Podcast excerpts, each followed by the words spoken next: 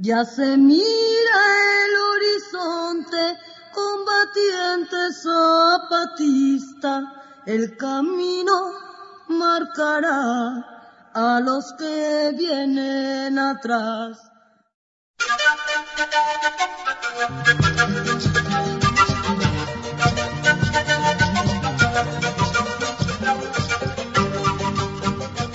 Mauro Tuma Zapatista, Radio Insurgente Arao, Ojo da Tuzapa Maticamo, Dibuda Keraja Bala. Ajin Juñonaco y Kai Organización Zapatista Snesca, Warmi Kuna Manta. Patunapaita Sayachinchi, Radio Insurgente, Kaika México, Zahtapi. Piscunachos, compañeros y compañeras, Radio Insurgente Manta, Comunicadores, Nocajina Indígena, América, Perú, Suyu Yastamanta, Ecuador, Bolivia, Kimsantin Suyu, Junyuriku, que Quechua, Quichua, Simipe, Rimarispa, Chaymanta Pachana,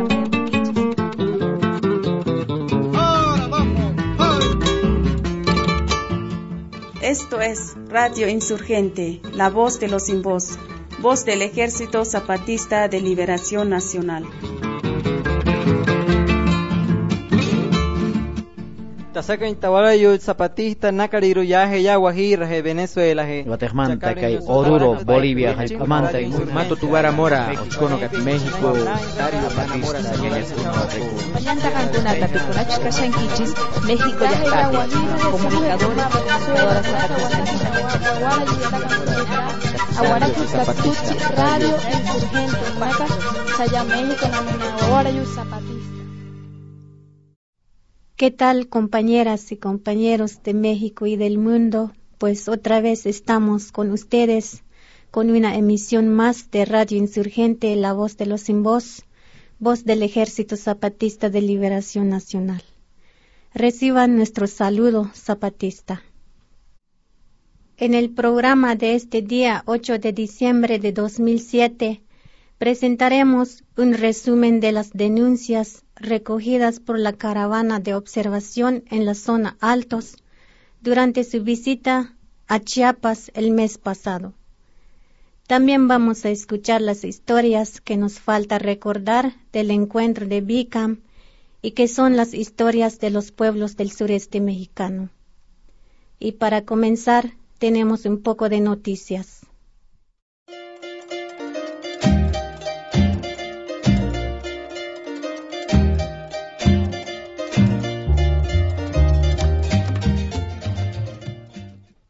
En la Ciudad de México, la organización Brigada Callejera Elisa Martínez denunció diversas agresiones contra trabajadoras y trabajadores sexuales y la política de discriminación y represión hacia ese sector por parte del gobierno del Distrito Federal. Una de las agredidas recientemente fue María Rojas, indígena zapoteca que trabaja como promotora de salud de la Brigada Callejera, organización que atiende la salud sexual de trabajadores y trabajadoras sexuales y que forma parte de la otra campaña. María fue detenida arbitrariamente por policías del Distrito Federal cuando ella se encontraba promoviendo el uso del condón entre las trabajadoras sexuales del Hotel Regina en la Ciudad de México.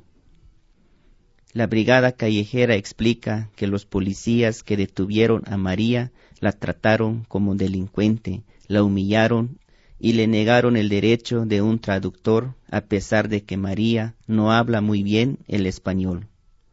Otra agresión ocurrió el 5 de diciembre contra trabajadoras sexuales de la Red Mexicana de Trabajo Sexual que trabajan en la calzada de Tralpan.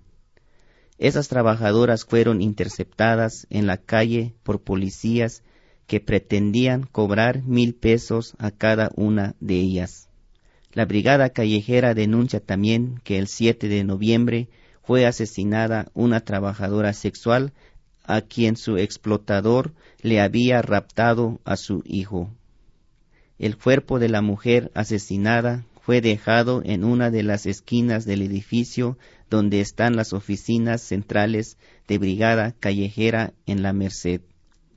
Ante estos hechos, la Brigada Callejera advierte que esta represión y estos crímenes suceden en medio de una política racista, sexista y homofóbica de parte del gobierno del Distrito Federal.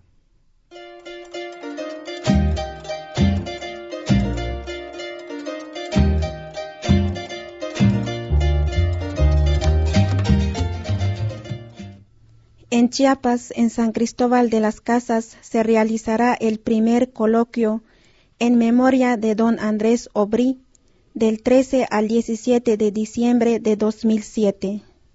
El tema de este coloquio es Planeta Tierra, movimientos antisistémicos y se realizará en el CIDESI Universidad de la Tierra en San Cristóbal de las Casas.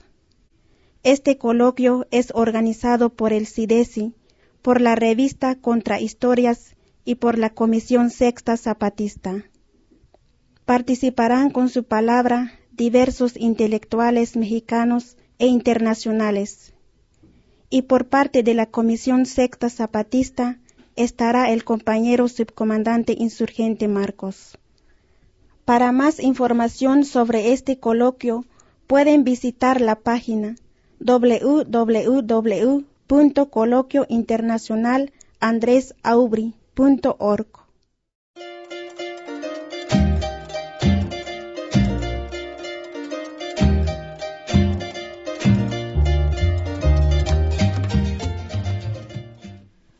Seguimos en la emisión semanal de Radio Insurgente.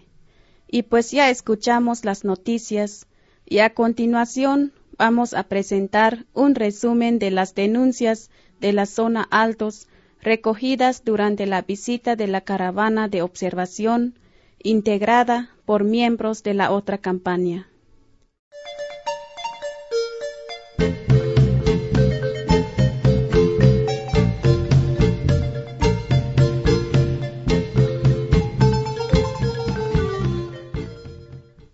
En una reunión que tuvo la caravana con la Junta de Buen Gobierno de la zona Altos, los compañeros hablaron sobre algunas de las consecuencias que tiene en la vida de las comunidades la fuerte presencia militar que continúa igual desde 1994. Bueno, a mí me toca hablar un poco sobre la militarización. Pues antes, cuando no, no estaba declarado el ZLN, no había nada en, los, no conocemos el ejército, nada. Ya después del 94 se instalaron muchos campamentos en todas las zonas cercanas, en donde hay mayor influencia de los compañeros bases de apoyo, allí se instala el campamento de los militares.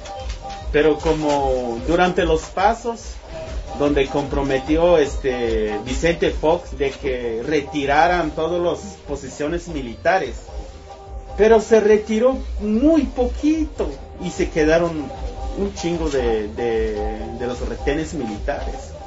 No solo aquí en, en, los altos, sino que todos los cinco caracoles, todas las comunidades, pues cercanas, lejanas, pues, según dice, dice el gobierno, dice el ejército, es para garantizar la seguridad, dice.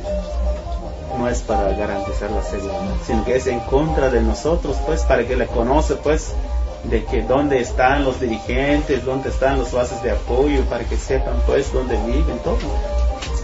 Pues en cuanto a esa presencia militares después del 94, pues hasta ahí se aumentó esa prostitución y la drogadicción, por eso lo estamos viendo que nos ha afectado pues la presencia militar. Lo poquito que tenemos, mm, nuestro terrenito de tres, de cuatro tareas, pues eso ni te preguntan si le das o, es, es, todo lo que tienes, ni te preguntan. Solo si ve un lugar que es, es bueno para sus entrenamientos, pues ahí, ahí entran, sin preguntar, sin pedir permiso. Eso es lo que nosotros nos está afectando mucho pero no nada más en esta zona como ya se dijo, sino que de diferentes municipios, de todos los municipios hay presencia militar.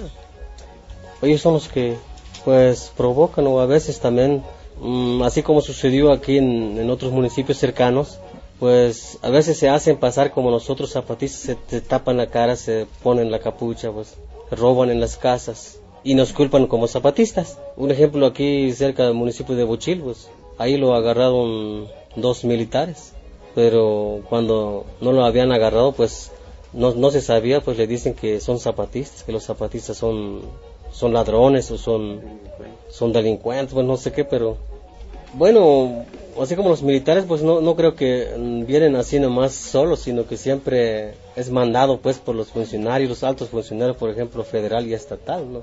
No creo que vienen ellos solos a, a agredirnos, sino que siempre vienen mandados. Aquí nomás, ejemplo, aquí nomás en, en nuestra zona, que en los altos, hay miles de desplazados.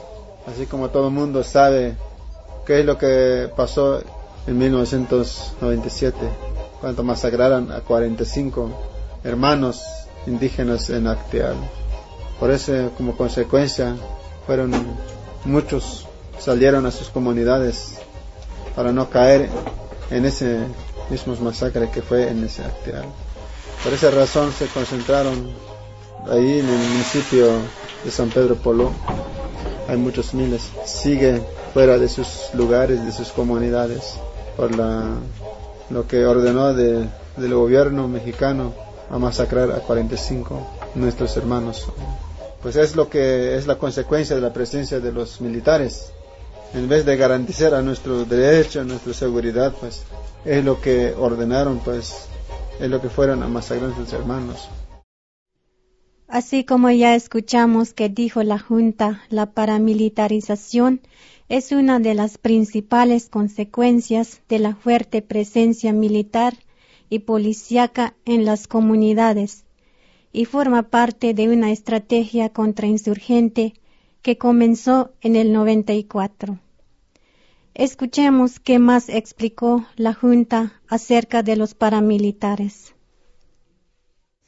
Los paramilitares este, hay en todas partes, por ejemplo, en, tanto en los altos o que en estas zonas o en otros caracoles también hay también los paramilitares. Pues los paramilitares, pues, pues estas personas son, lo hacen entre indígenas, entre, entre hermanos pues están formados de varios grupos de como por ejemplo como máscara roja o chunchulines o mira o dico los puñales. Así están formados los paramilitares. Todavía no han llegado así con armas en las comunidades pero sí siempre están entrenados pues se entrenan con los, los con los ejércitos federales. Fuertemente la militarización de nuestra zona fue el 8 de febrero de 1994. Eso es donde se ha militarizado más fuertemente nuestra zona, tanto aquí en los Altos y en la zona selva y zona norte de Chiapas. Poquito después se formó los grupos paramilitares en las diferentes comunidades, en los diferentes municipios. Los grupos paramilitares, así como ya dijo la compañera, esos grupos paramilitares fueron entrenados de parte del ejército federal, de parte de la seguridad pública, y fueron formados para provocar divisiones en las comunidades zapatistas. Fueron entrenados para provocar enfrentamiento con los bases de apoyo zapatistas, y fueron equipados y fueron armados de parte del ejército federal o de parte de la seguridad pública del Estado o del parte del presidente municipal oficiales de los municipios.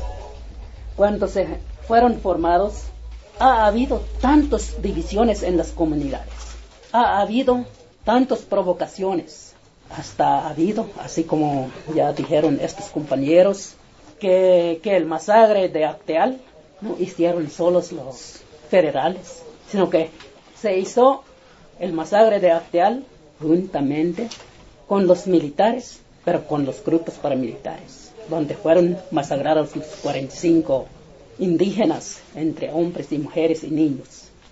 Muchas veces que se ve que el problema y la provocación y el hostigamiento muchas veces no puede ser directamente los, el ejército federal y la seguridad pública para hacer hostigamiento a nuestros pueblos zapatistas.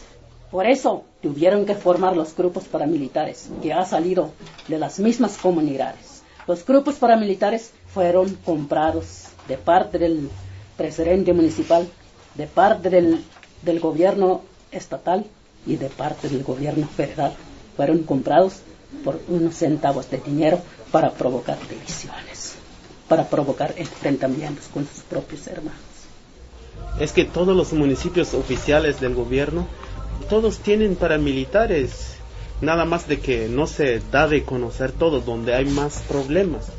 Sí, casi todos tienen, pero principalmente se provocan a través como STLN, pues a veces resistimos este, por la energía eléctrica. También pues ahí se surge problema de que mete idea de la comunidad donde están los paramilitares y principalmente salimos afectados, pues nosotros como resistencia de luz.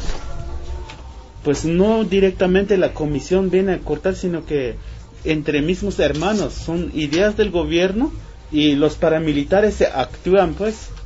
Pero para que nos mete miedo pues nosotros dice que están armados dice que este se dice mucha amenaza en contra de nosotros. A veces provocan también de la comisión federal eso es lo que están haciendo casi todas las comunidades sí también el agua los corta si hay sistema de agua potable entubada también los quita también carretera. Es que mira ahí están más o menos explicando cómo está la comunidad. Una comunidad donde pertenece a un municipio.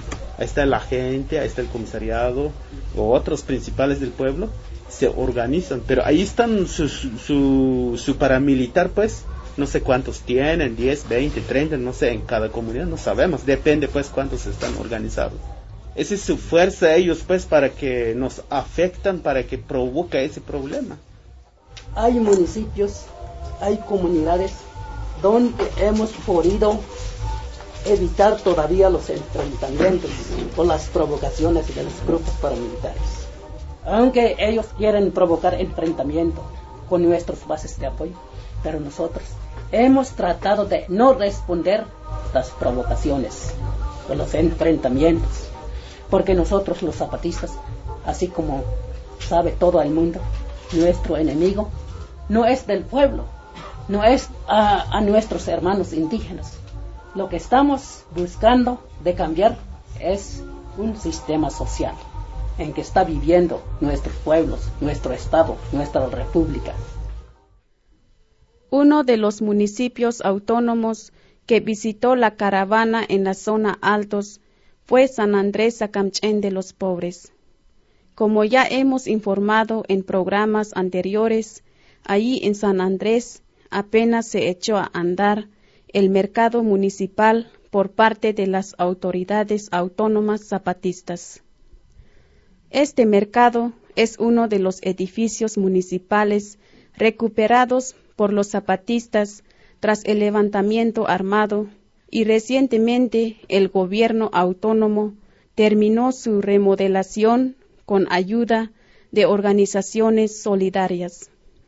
El mercado está abierto para todos los zapatistas y no zapatistas.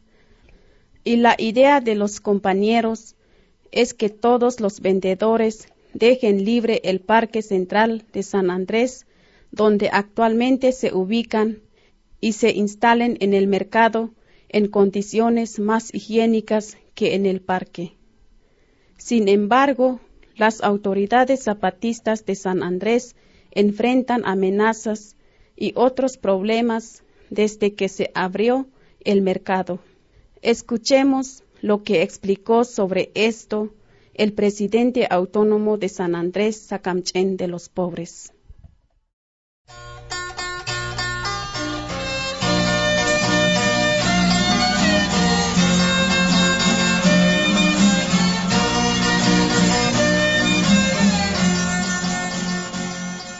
Nuestro municipio forman dos partes de autoridades, tanto este, el partido oficial y la autoridad autónoma. Entonces, en ese partido se ha habido algunos problemas eh, de nuestro municipio. Cuando fue recuperado nuestro, nuestra presidencia oficial desde 1995, en ese año empezó a funcionar como municipio autónomo. De ahí venía trabajando como el pueblo lo manda, pero poco a poco también se vino generando otros problemas, por ejemplo, del mercado, porque hubo un tiempo también de que el Consejo, que entró desde el 1995, pues no, no lo pudo hacer. Tuvo que darle seguimiento el, el ex consejo que salió a través de los compañeros que sí pudieron apoyar para el término del mercado. Pero cuando salieron, nosotros entramos también en función el 25 de diciembre. Quedaron pendientes unos detalles y sí la pudimos terminar a través con el apoyo de algunos compañeros de otros lugares. Entonces, cuando se terminó el trabajo, el 29 de septiembre, fue inaugurado el mercado. En esa fecha de la inauguración, pues realmente le decimos claro que sí hubo amenazas, porque los priistas dijeron de que no están de acuerdo a que el mercado entre en función, porque entre ellos pues dicen de que no están de acuerdo porque no trabajaron en lo que hacía falta, o sea que no colaboraron o no cooperaron, no sé cómo, pero según así dicen ellos. Pero nosotros decimos al principio y hasta ahora decimos siempre que el mercado no se terminó no solamente los que pertenecen del Consejo Autónomo, sino que el mercado es mercado público, es para todos, sin distinción de partidos, partidos políticos, religión, etnias también, nada, o sea que no distinguimos a nadie. Sea el que sea, pues puede vender y comprar dentro del mercado. Hicimos un reglamento del mercado para el funcionamiento, ¿no? Entonces, sobre el impuesto del mercado se habló las casetas así como se ven, como las casitas, ¿no? Cobran cinco pesos por cada domingo. O sea, un día a la semana cobran cinco pesos. Ahora, por ejemplo, un local cobran 10 pesos por cada domingo. Es la diferencia de la, del impuesto, ¿no? Pero los periodistas dicen de que no es posible a que paguen el impuesto. Porque dicen ellos de que como son originarios de este municipio, entonces no quieren pagar el impuesto, esa cantidad. Dicen que estamos cobrando muy, muy caro.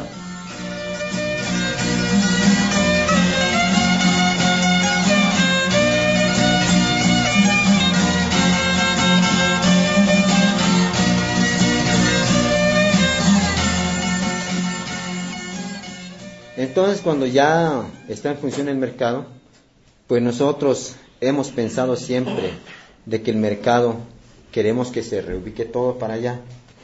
Porque sabemos que nuestro municipio, desde antes de nuestros antepasados, aquí siempre se habían quedado como plaza, pues, durante años.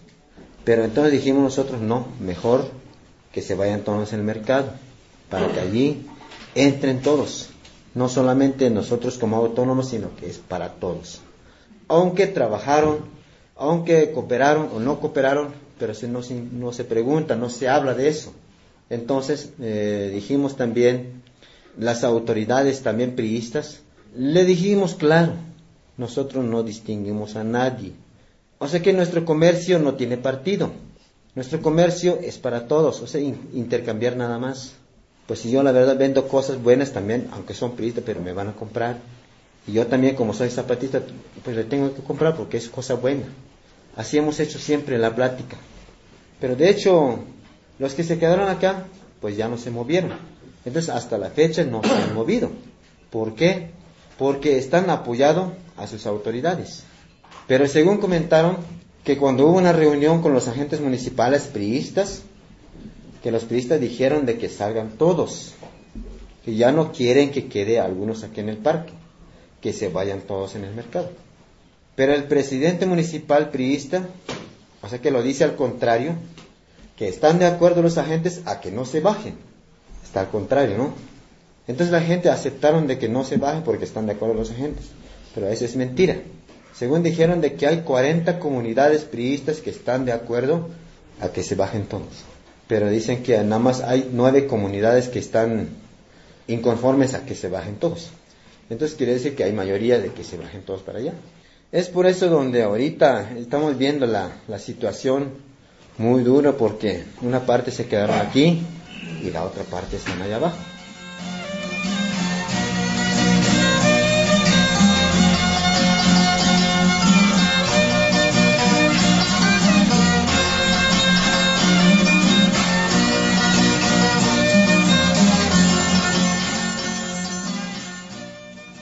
Entonces, por lo pronto, este es el problema más grave de nuestro pueblo, de nuestro municipio. ¿sí? Desde la semana pasada, pues, nos este, dijeron con amenazas, y hasta hoy en la mañana, pues, este, nos dijeron por lo mismo, pues quieren ver qué color, cuáles son los colores de la sangre. Eso dijeron hoy en la mañana. Pero realmente nosotros no, no estamos diciendo nada malo contra ellos, sino que nada más queremos reubicar el mercado para ver que un día que nuestro parque esté limpio, que no esté lleno de basura, que nuestro patrón San Andrés que tengamos algo, un poco de respeto. Nosotros como consejo no queremos provocar problemas. Nosotros no queremos ver qué color será la sangre, como dicen ellos. Nosotros no hemos pensado nada en eso. Pero nosotros estamos diciendo lo que es el beneficio de nuestro pueblo. ¿Qué podemos demostrar como pueblos para nuestros hijos? Pues? Si nosotros logramos hacer este trabajo para el parque o del mercado, es el beneficio de nuestro pueblo. No solamente los que son autónomos, no solamente los que son del PRI, beneficiamos a todos.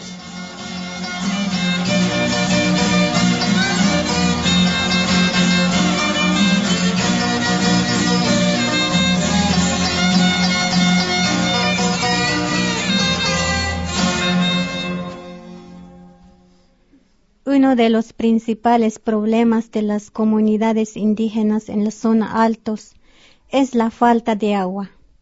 Las fuentes de agua son muy escasas y esto es aprovechado por el gobierno en su estrategia de contrainsurgencia. Ahora vamos a escuchar el testimonio de los compañeros de la comunidad Pat Osil, ubicada en el municipio oficial de Sinacantán. Los compañeros de Pat Osil denuncian uno de los muchos casos que hay en Sinacantán, donde se impide a los zapatistas el acceso a las fuentes de agua.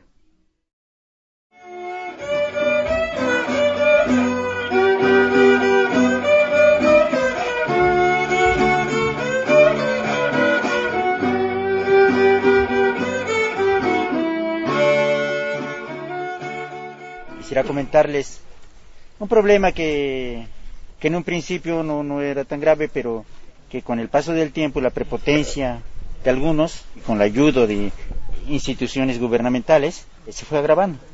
Sucede que en años anteriores, pues la, eh, la comunidad no era, no, es con la misma cantidad de habitantes, era menor. Entonces vivía eh, la familia, una familia, y fue creciendo con el paso del tiempo. Pero antes de eso, vinieron una comunidad cercana a ello, que es la comunidad de Nachir, y haciendo uso de la ventaja numérica que tienen ellos, fueron y tomaron un manantial que teníamos ahí, solo que con la condición de que pues ellos lo dejaron libre, amplio lugar para poder tomar nosotros también. Entubaron el agua y se lo llevaron. Fue corriendo, transcurrió el tiempo. Pues antes del 2002 fue que se tomó el agua de ahí Viendo la necesidad de llevar agua a las casas, se tomó el agua. En ese entonces, una persona eh, que llegó a la presidencia después, se enojó contra nosotros, levantó a la comunidad, les dijo que no, que no teníamos derecho del agua, a tomar el agua. Como represalia, este, metieron a la cárcel uno de los compañeros por el hecho de haber tomado el agua. Resistimos en ese entonces. Y ahí nos dejaron un poquito de molestar. Ya después fui pasando el tiempo y ya se vio la necesidad de tomar agua entre todos los demás habitantes.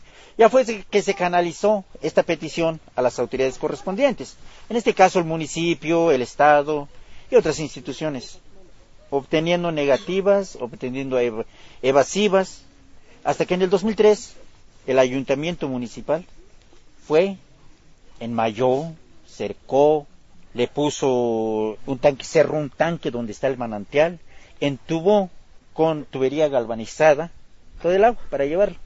Pero no todo el tramo, pues, nada más hasta donde no podía, no podemos tomar nosotros ahí.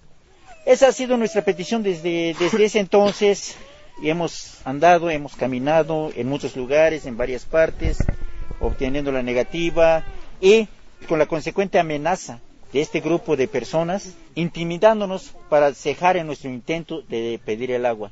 Ellos argumentan que pertenecíamos a la comunidad antes mencionada siendo lo contrario, nosotros éramos de Patosil anteriormente, eh, y que cumplamos con ciertos requisitos para que nos den el agua que sale dentro de nuestros terrenos, que paguemos cooperaciones en Achig, que formemos parte del patronato de agua, que cumplamos algunos este, cargos tradicionales, o sea, prestar servicio a una comunidad ajena a la nuestra, solo por el hecho de pedir el agua que sale de nuestro territorio.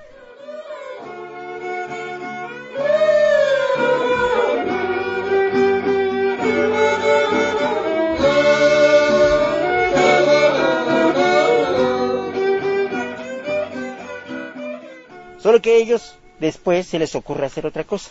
En complicidad con una de las hijas del que fuera dueño del terreno y que en ese entonces se dividieron los pedacitos de terreno como se suele acostumbrarse. Aquí por lo menos pues, ya tenía la, señora, una tal Catalina de la Cruz, tuvo su pedacito de terreno, pero se pone de acuerdo con los de Nachig y le dicen, bueno, véndenos el terreno, pero cámbiale el mojón, bájale un poquito, a modo que nos puedas vender el agua del manantial. Y ambos de acuerdo, pagaron la cantidad de cinco mil pesos. Eso consta en documentos.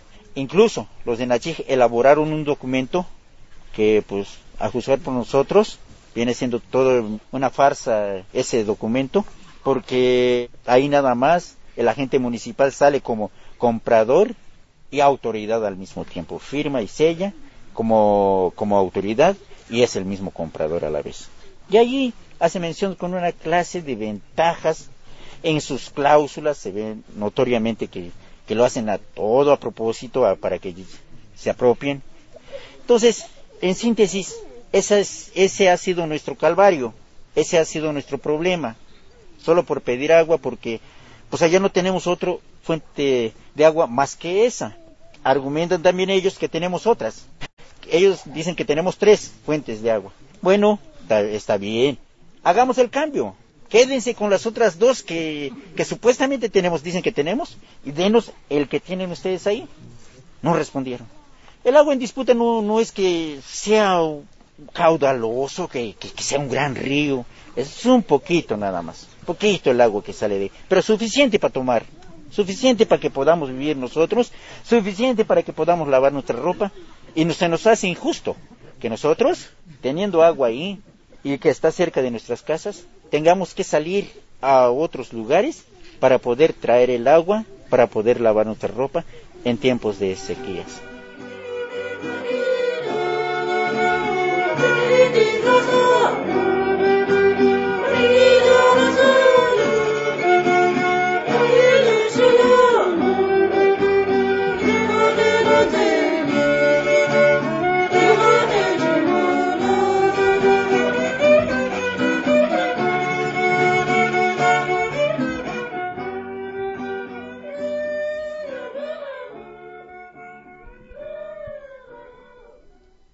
También en el municipio autónomo de Santa Catarina hay un problema con el agua, solo que en este caso se trata de aguas contaminadas.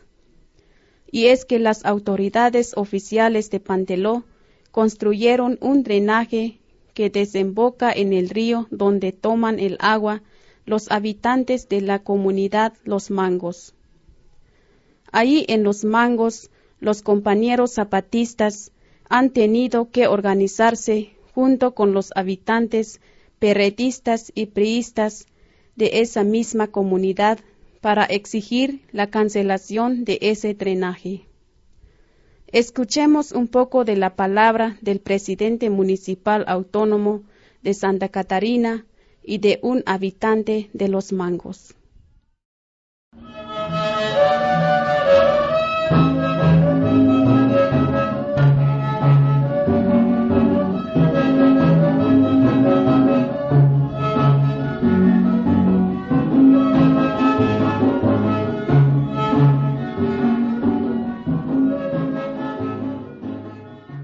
Yo soy el Consejo Autónomo del municipio de Santa Catarina.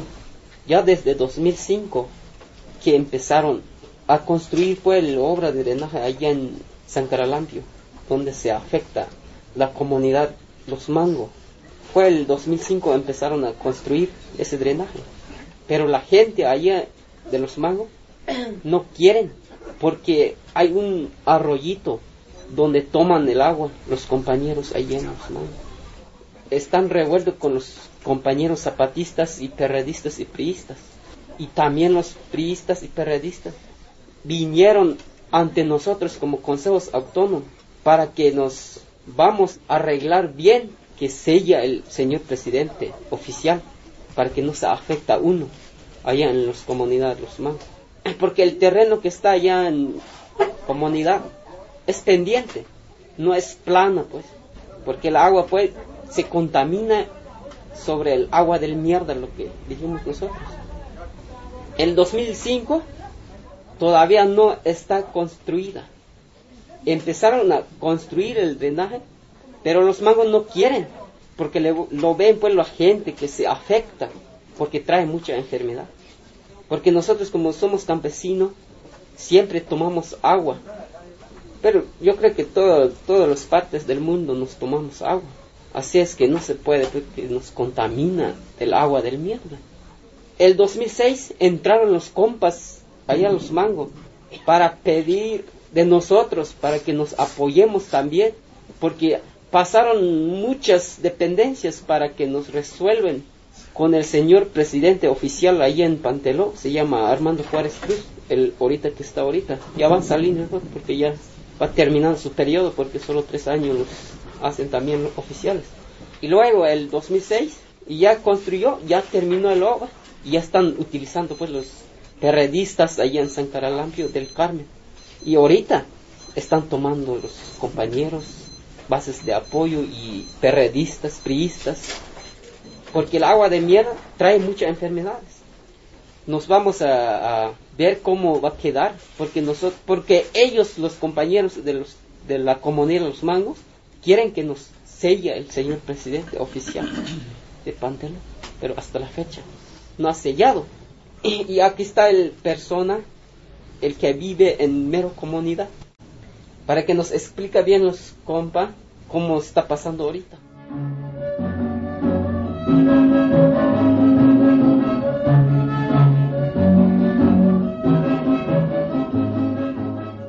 Desde 2005 comenzamos, buscamos este autoridades quien nos va a atender para que se cancele esa obra.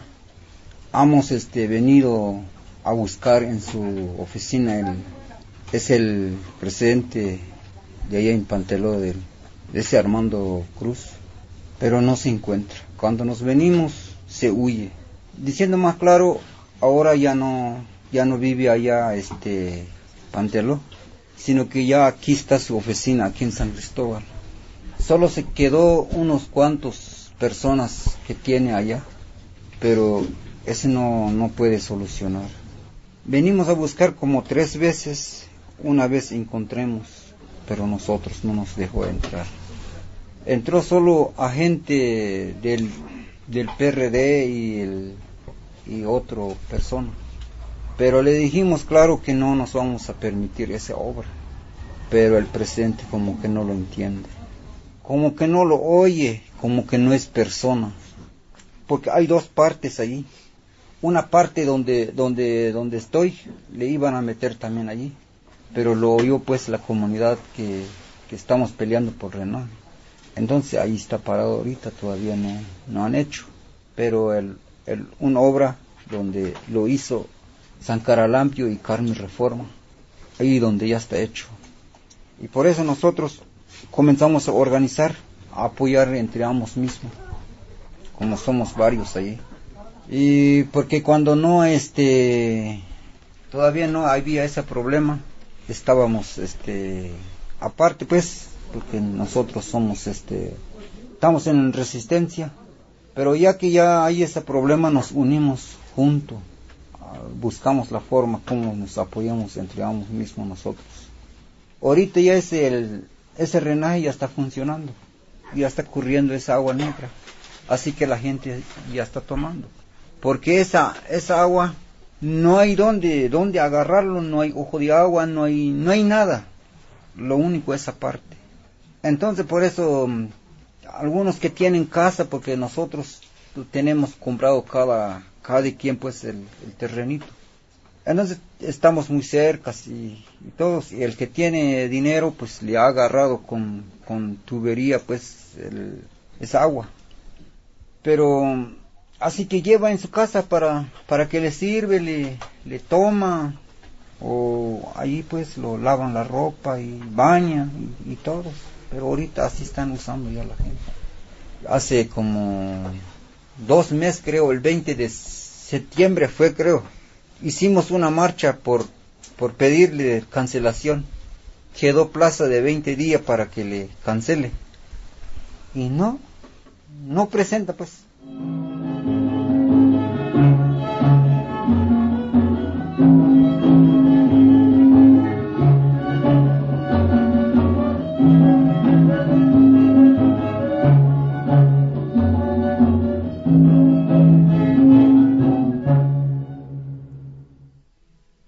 Otro problema fuerte de la zona altos es el hostigamiento y las amenazas que enfrentan los compañeros que vigilan la Reserva Ecológica Zapatista del Huitepec, localizada en San Cristóbal de las Casas.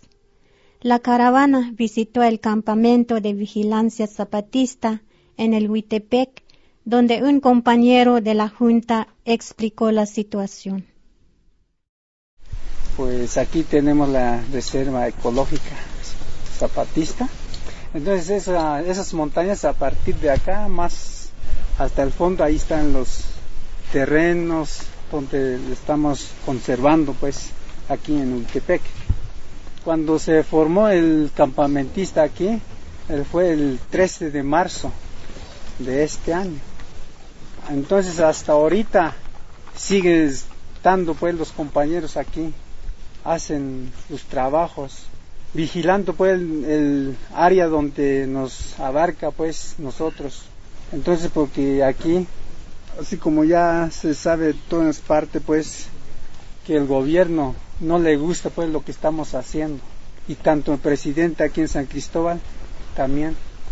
Durante el tiempo que ya estamos colaborando aquí, viendo pues nuestra reserva, pues ya hemos encontrado varios problemas varias amenazas.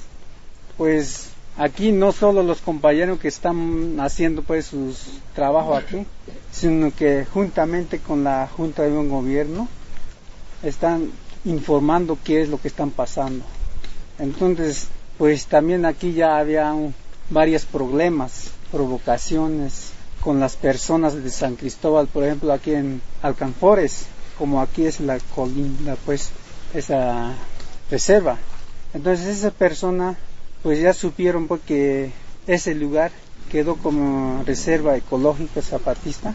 Entonces vienen a provocar, a cortar árboles o a ver agua también y vienen a sacar leña también y vienen a sembrar arbolitos también para que ellos puedan quitar así pues nuestra reserva aquí en Uitepec.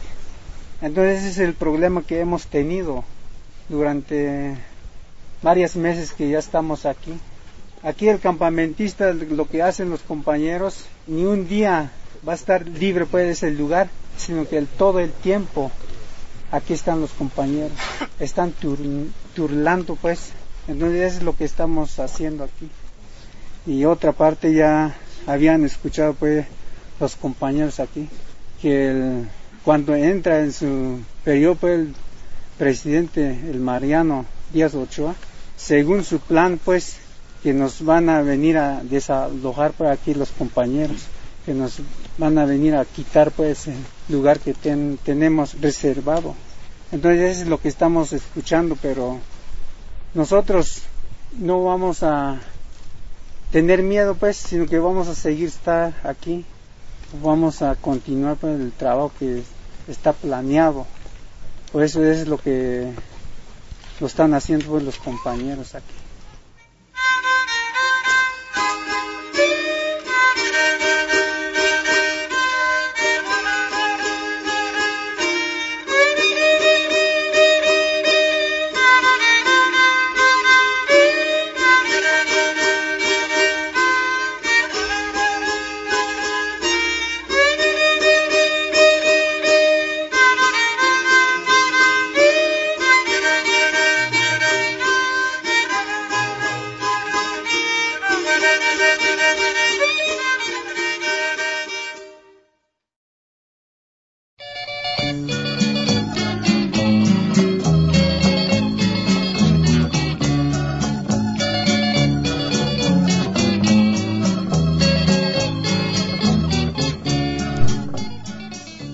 Radio Insurgente.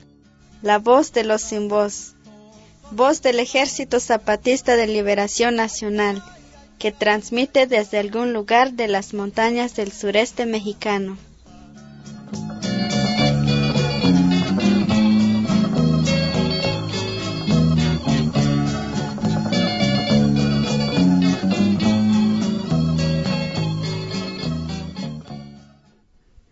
Bueno, compañeros y compañeras, vamos a continuar nuestro programa con las palabras de los pueblos indígenas del sureste de México que llegaron en el encuentro de Bicam. Pero antes, escuchemos una canción de Óscar Chávez. Esto se llama Lamento por Vos.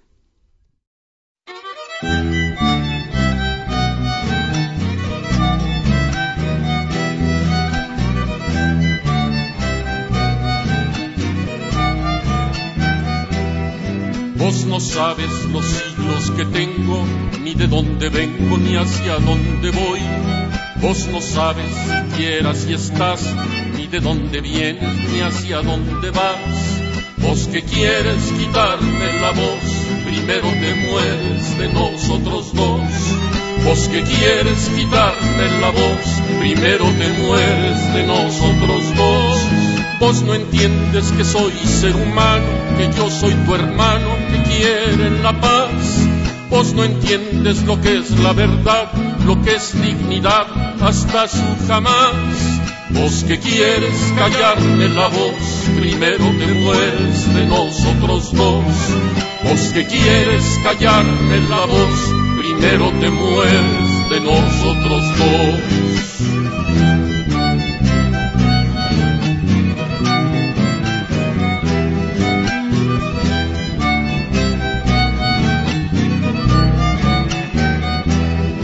Vos no escuchas lo que habla mi voz, lo que habla mi selva, lo que habla mi Dios. Vos no escuchas el son de la guerra que mata tu tierra y el alma de más. Vos que quieres negarme la voz, primero te mueres de nosotros dos. Vos que quieres negarme la voz, primero te mueres de nosotros dos. Vos no aprendes nada de mi historia, ni tienes memoria, eres incapaz. Vos no aprendes llorar por la sangre, llorar por el hambre, llorar por demás. Vos que quieres cortarme la voz, primero te mueres de nosotros dos. Vos que quieres cortarme la voz, primero te mueres de nosotros dos.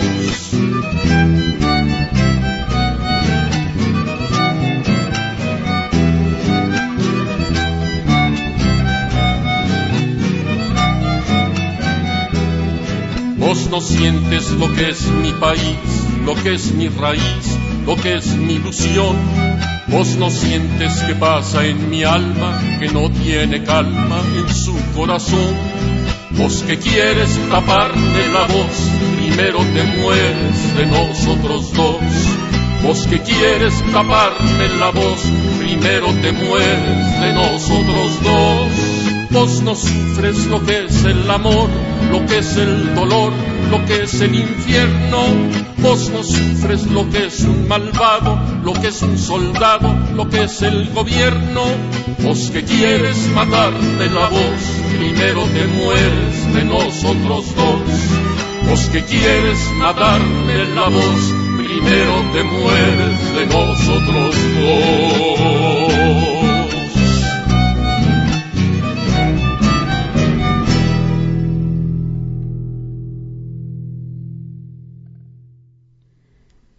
En el encuentro de Bicam llegó un hermano tzotzil, miembro de la organización civil Las Abejas, que ya va a cumplir diez años de que sufrió la masacre de 45 de sus integrantes a manos de paramilitares. Este hermano habló de esa masacre e hizo una invitación para participar en los actos que van a realizar próximamente.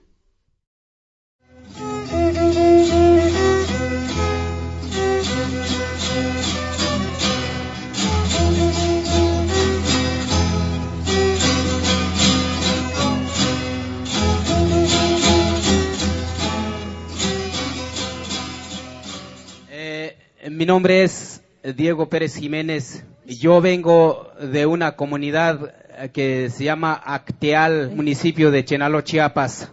Eh, nosotros somos una organización de la sociedad civil, Las Abejas, fundada el 22 de diciembre de 1992.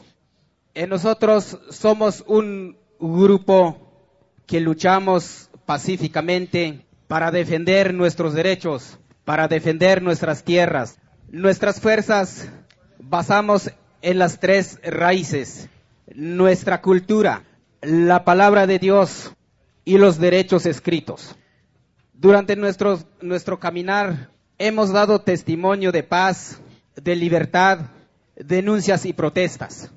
Entonces, el pasado 22 de diciembre de 1997 fueron masacrados 45 hermanos nuestros por los grupos paramilitares apoyados y organizados por el gobierno federal y estatal, por estar orando y ayunando para pedir la paz y la justicia, y por defender nuestros derechos y denunciar públicamente las grandes violaciones que acontecen en este lugar.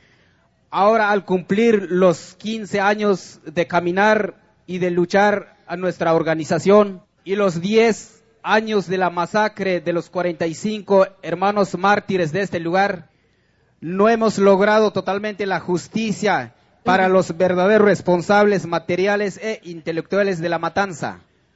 Por hoy les pido a todos quienes están a favor de la búsqueda de la paz y la justicia, de exigir al gobierno federal y estatal que solucione esos problemas que acontecen y que afectan en nuestra lucha y caminar y que sean castigados y encarcelados a todos los presuntos responsables de la masacre y el despojo del, desplazamiento y la persecución de todo lo que acontece en nuestra organización, de cada municipio y en cada todo el estado de Chiapas. A nosotros nos tocó primero la masacre, pero la estrategia del gobierno no solo acteal, sino que a todas las organizaciones y a todos los que luchan por la vida y la paz hermanos y hermanas, pues les agradezco bastante por haber escuchado este mi testimonio y esa palabra que traje hasta en Acteal, Chiapas. Y por eso hoy decimos que el pueblo manda y el gobierno obedece.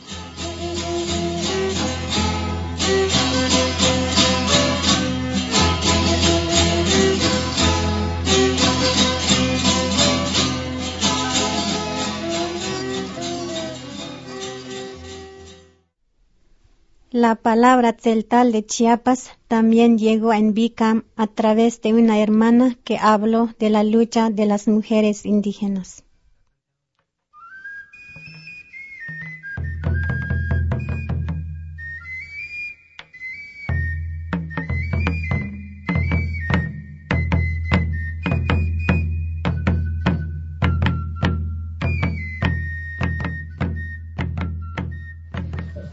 Mi nombre es Esmal Méndez o Esmaltón. Esmaltón, que es en Celtal. María Méndez, este cristianizado. Eh, vengo de parte de la zona Celtal. Nos costó mucho llegar, pero aquí estamos y les agradezco la oportunidad de unas palabras. Las mujeres somos explotadas, violadas y marginadas porque somos mujeres, somos indígenas y somos pobres. El gobierno nunca ha escuchado y nunca escucha nuestra palabra, ni nos toma en cuenta, pero sí nos quiere mantener calladas, ofreciéndonos supuestos proyectos productivos y de desarrollo. Pero nosotras hemos aprendido a defendernos, nuestras fuerzas, nuestros derechos, porque nosotros como mujeres y hombres indígenas luchamos juntos para ser más fuertes, Estamos abriéndonos caminos para que en cada evento que se tenga nuestra presencia sea posible, pero a veces es muy difícil porque no contamos con el apoyo ni los recursos suficientes para viajar y compartir nuestras luchas. Pero sí estamos organizadas allá, en nuestras comunidades, con nuestros pueblos, en nuestros colectivos. Podemos hacer el esfuerzo y estar aquí con todos ustedes. Nosotras, las mujeres, no permitiremos que seamos excluidas por la defensa de nuestro territorio, porque las mujeres hemos sido y somos las protectoras de nuestra madre tierra. Nosotras damos a luz a los guerreros que defenderán nuestra tierra. Los nacemos con más fuerza para defenderla en contra de la gran guerra de exterminio, guerra que el capitalismo nos está imponiendo a cada momento. A pesar de la militarización, paramilitarización, las mujeres indígenas chiapanecas seguiremos defendiendo nuestra cultura, nuestra identidad, nuestro territorio y nuestra autonomía. Muchas gracias, hermanos y hermanas. ¡Vivan todas las mujeres del mundo! ¡Viva la mujer que humilde y sencilla defiende su territorio con la vida! ¡Viva los pueblos zapatistas! ¡Viva el EZLN!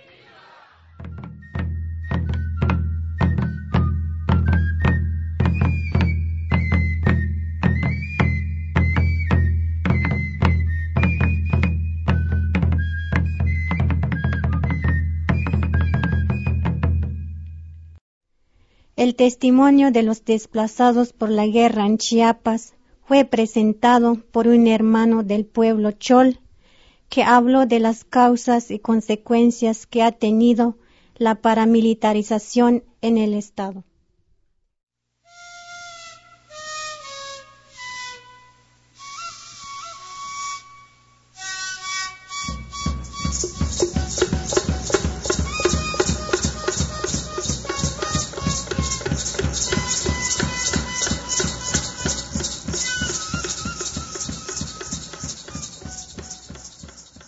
El pueblo Chol, a nombre de los compañeros desplazados, a nombre de los compañeros de las organizaciones que están en lucha, les manda un saludo a todos los compañeros que estamos aquí presentes.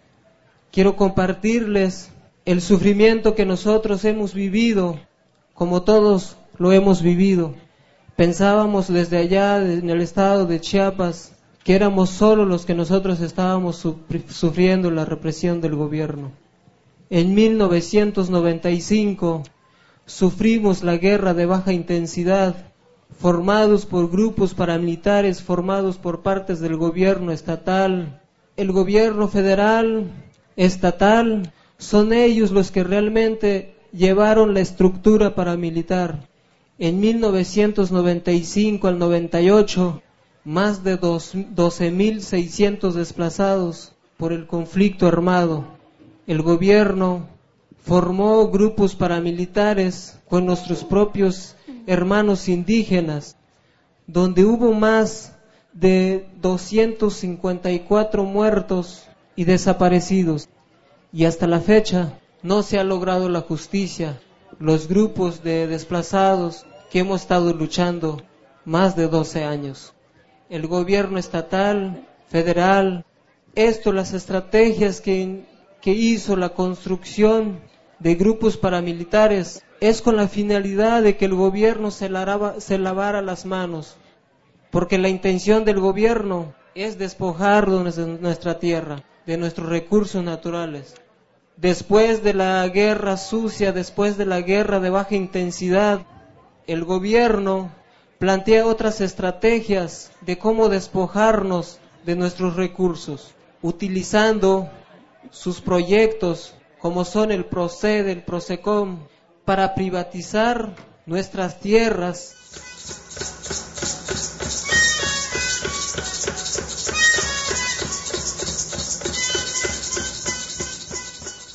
Ha pasado otros desalojos de los compañeros indígenas, campesinos, de las comunidades que se encuentran en Montes Azules. Dice el gobierno que él quiere proteger nuestros recursos, pero en realidad lo que pretenden ellos es privatizar, hacer centros turísticos, privatizando nuestras aguas y bosques, y en realidad en esa parte se ha sufrido desalojos. Aún hay compañeros que todavía se encuentran desplazados desalojados de su propia tierra, que más de años y años tras años han venido trabajándolo y creemos que los pueblos indígenas se han dado cuenta que en realidad la intención del gobierno es privatizar, utilizando una estrategia de que las comunidades o ejidos se les va a dar un certificado, una actualización de certificado de derecho agrario.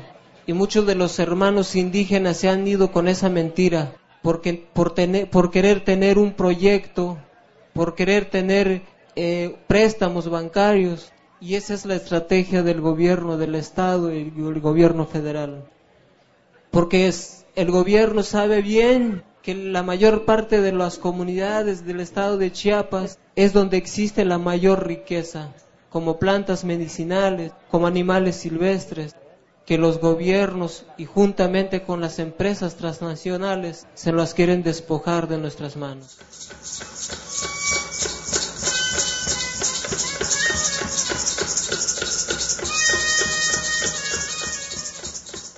Así como una comunidad Cruston, que han estado viviendo desde hace varios años, que desde los abuelos han fundado esa comunidad y ahora el gobierno estatal los quiere transformar en, un, en una comunidad o en un ejido como copropietado y crear como una pequeña propiedad, porque de ahí los hermanos indígenas tienen la facilidad de vender las tierras y por eso ahora quizás hemos ya la mayor parte de la región Chol y no solo la región, la parte zona norte de Chiapas, quizás en otras regiones se han dado cuenta.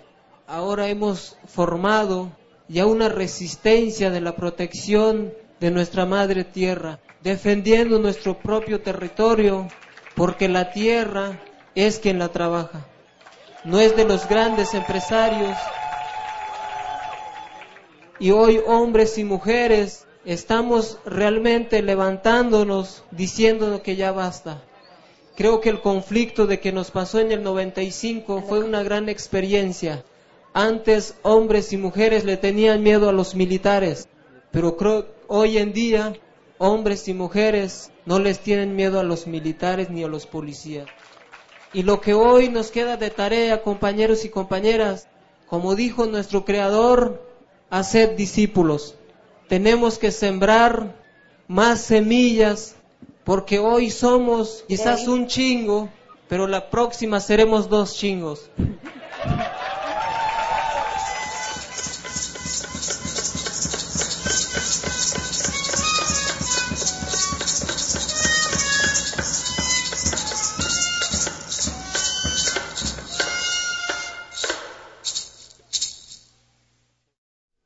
hermano maya de Yucatán llegó en Bican para dar su palabra sobre la lucha que hacen los mayas contra los despojos de sus recursos y tierras, y sobre la represión que enfrentan.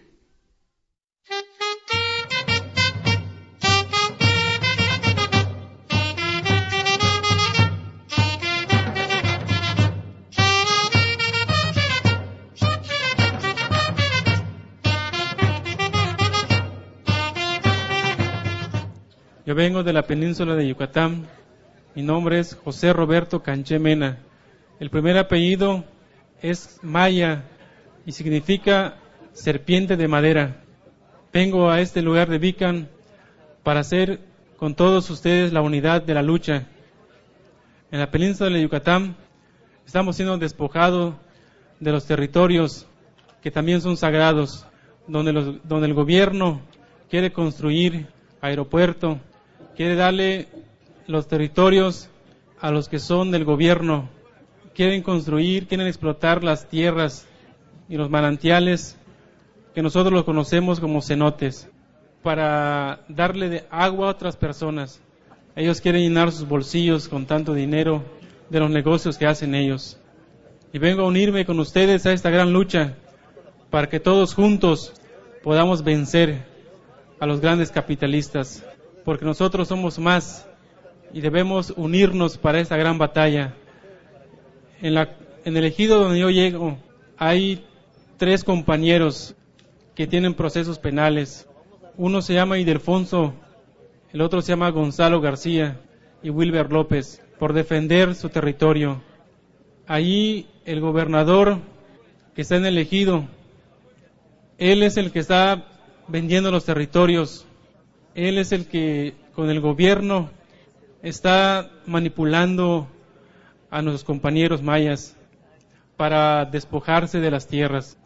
Yo estoy aquí no porque ellos me hayan mandado, sino porque vine, porque estoy convencido que como nativo de esta tierra debemos luchar y protegerla. Cuando fui a una reunión en Mezcala, esta autoridad, al saber que fui a hacer un pacto con todos nuestros hermanos, la semana siguiente me, divisó en, el camino y me lanzó su carro, rompiéndome el tobillo y lo que es la parte de la rodilla.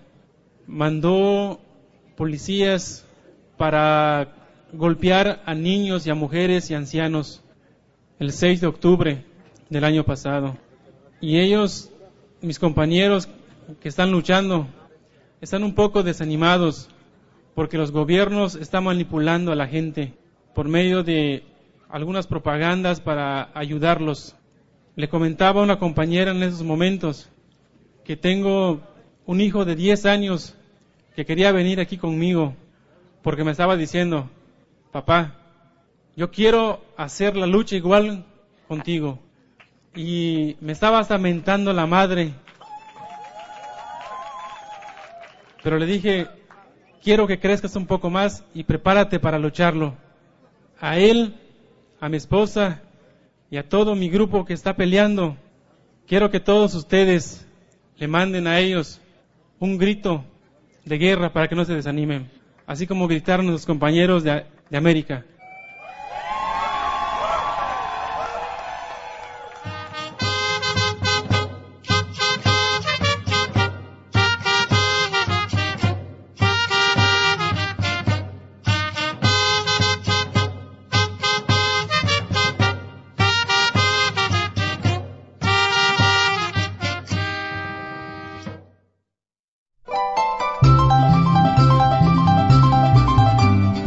Insurgente, la voz de los sin voz, voz del Ejército Zapatista de Liberación Nacional, transmitiendo desde algún lugar de las montañas del sureste mexicano.